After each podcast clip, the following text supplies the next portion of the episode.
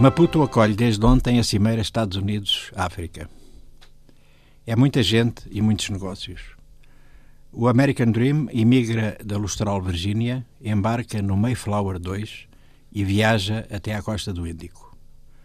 Com o anúncio do maior investimento de sempre no país, 22 mil milhões de euros para a exploração e liquefação do gás natural em Cabo Delgado, o TEDão verbal da elite que se senta nas cadeiras do poder delegado ressuma a retórica dos livros sapienciais reunidos na Bíblia.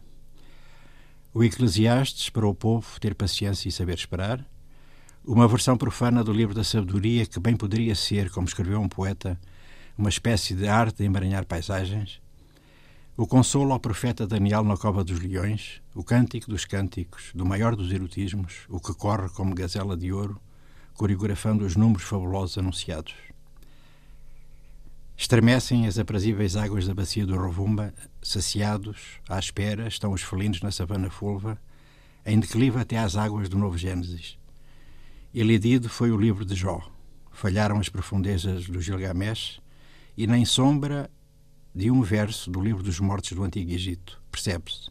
Nada de complicar. Trump, entretido na Flórida com o anúncio da sua candidatura à presidência, desconseguiu de estar presente. Nem precisa embora não saiba o que perde. O soufflé de camarão-tigre, o caranguejo desfiado, as casquinhas, a techaça, ele que julga que o marisco que se serve em Orlando é o melhor do mundo. Como o rigor das contas é um princípio sagrado que sempre norteou a administração do país, dois dentes do grande bezerro de ouro estão já destinados a pagar a dívida contraída por descontrolo e exagerado dever de soberania correspondem a 5% do bolo a devolver aos emprestadores até 2033. Está certo, porque tudo é legal. A Epifania assola a terra devastada pelos muitos ciclones que se abateram sobre ela. A elite do poder delegado respira de alívio. O árbitro apitou e o grande jogo pode começar. Senhores, Fete Voja, Índico, Canal de Moçambique, Golfo de Bengala, Pacífico, potências emergentes como a China e a Índia, o anel de ilhas sob bandeira francesa depois de Madagascar.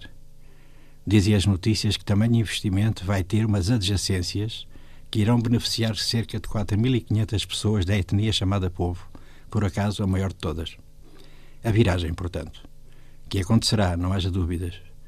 Antevejo a festa que será quando na Cala, a sua baía de águas profundas, se engalanar com os Mayflowers de aço sempre a sonharem com a casa no cimo da colina, enquanto nós, espero que não muito divididos, continuaremos a chilar, pacientemente sentados na berma da espera, minimizando os problemas que estamos com eles.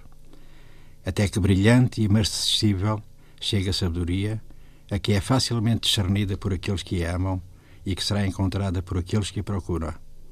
Está nos livros, sim, nesse livro, o livro da sabedoria.